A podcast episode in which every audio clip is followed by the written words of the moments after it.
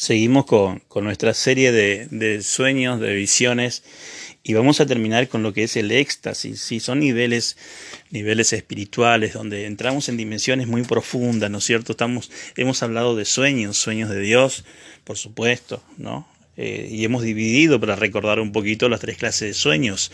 El sueño que es del alma, el sueño que tiene que ver más con nosotros, con nuestros sentimientos, con nuestros pensamientos, con lo que hay en nuestro corazón Hemos hablado del sueño que es del diablo, que también el diablo se mete en los sueños. Hemos tenido muchas veces nosotros sueños donde hemos batallado espiritualmente, sueños que, que donde notamos, notamos que el diablo se ha metido porque es la manera que tiene muchas veces, la puerta abierta que tiene para meterse cuando estamos un poco en nuestro cuerpo inconsciente. Y tenemos el sueño que es de Dios, el sueño, sueño que viene de parte de Dios, esas revelaciones que vienen en sueño muchas veces, ¿no? que tenemos que tener siempre nosotros el cuidado de entender que Dios es el que nos habla. Muchas veces hay personas que toman sueños creyendo que es de Dios y por allí eh, no son sueños que Dios haya dado. Entonces tenemos que tener también eso, eh, mucho cuidado, ¿no? Eh, estuvimos hablando y estamos hablando de visiones. Las visiones eh, es en un estado despierto, nosotros estamos conscientes, pero somos llevados a un nivel espiritual, a, ¿no cierto?, especial, a una dimensión especial. Decíamos que la visión que viene de parte de Dios es algo que es, es un, algo que sale del corazón de Dios, un pensamiento de Dios que nos revela a nosotros en confianza. ¿eh? Es algo que está en el pensamiento, en el corazón de Dios, que es revelado al hombre en su confianza. Por eso hablábamos de algunas condiciones que debe tener la persona que recibe una visión. Pero también nosotros hoy quiero hablar un poquito tenemos que tener en cuenta que hubo personas, por ejemplo, como Balaam, un profeta de Dios, conocemos toda la, historia de, Balaam, que era un profeta de Dios, ahí Deuteronomio 23 podemos leer un poco, pero que vendió su, vendió su talento, vendió su, don, ¿no es cierto? Lo vendió el enemigo, y en este caso no fue Balaam, sino dice que el, asna de Balaam, el burro de Balaam, tuvo una visión porque Dios tuvo que poner en un animal eh, una visión para de alguna manera detener a su profeta. Mire qué impresionante esto, ¿no?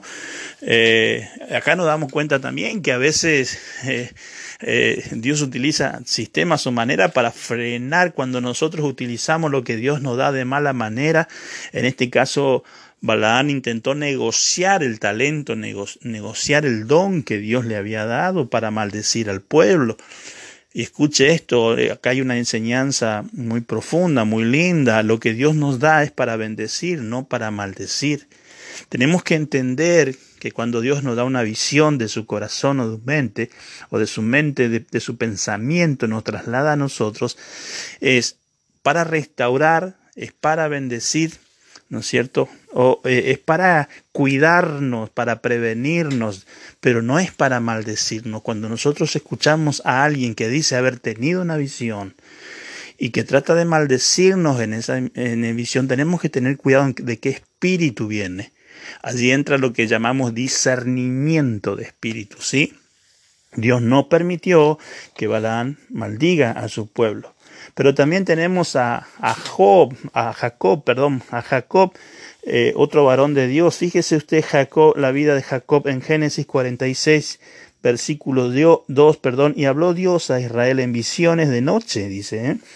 Eh, repito esto, fíjese, y habló Dios a Israel, que era el nombre de Jacob, cuando Dios le cambia ese nombre viejo de Jacob de usurpador y le pone el nuevo nombre que es Israel, dice que en visiones de noche le habló Dios y le dijo, Jacob, Jacob.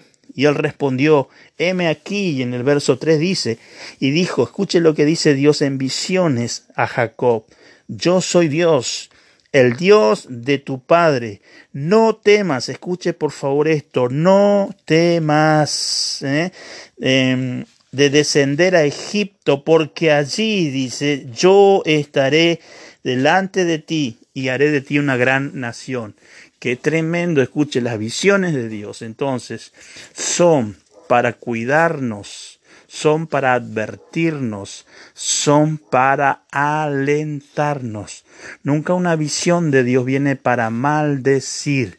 Cuando alguien quiera maldecir con una visión que dice ser de Dios, Dios puede levantar hasta un animal para prevenirlo que no lo haga, porque el pueblo de Dios es un pueblo bendito. Muy bien, seguiremos entonces más adelante con esta serie de visiones y ya entraremos lo que es éxtasis, otro nivel espiritual, otra dimensión espiritual que va a bendecir nuestra vida.